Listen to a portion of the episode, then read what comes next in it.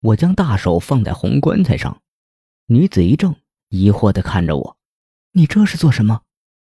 难道你不想让你哥哥重新的摆脱痛苦吗？”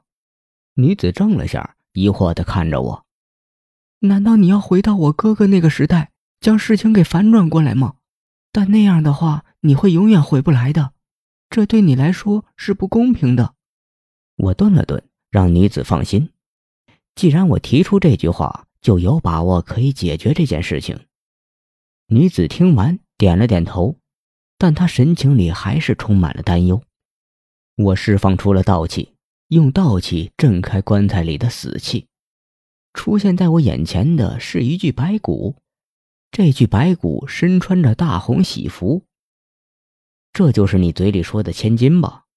我询问着女人，女人点头。看了眼棺材里的白骨，随后看向了我。你看，他手上里有条红线，这条红线就是连接我大哥的红棺里的，跟我大哥的手指是绑在一起的。你再看看他手上的红指，这就是咒术的关键所在。要想破除这咒语，就得把这根红绳给断了。我点头，在打开红棺材的时候，我就看到了千金手上的红绳。我将千金手上的红绳拿在手上，嘴里念出了咒语。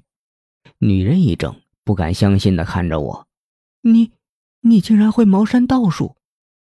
女人的语气很惊讶。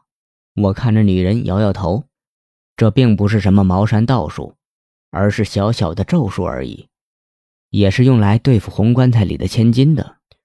我现在就会进入你大哥所在的时期。”替你们解除千金对你大哥所设置的咒术，不过你要替我护法。女人一顿，眼神里全是惊讶，随后变得复杂。她欲言又止的看着我：“你，你就这么相信我？万一我对你暗中下手呢？”我朝着女人淡淡一笑：“不会的，你若是对我下手，你大哥的事情就不成功。”而且你大哥也没有多少时间了，除了我可以帮你们解决问题之外，就没有别人了。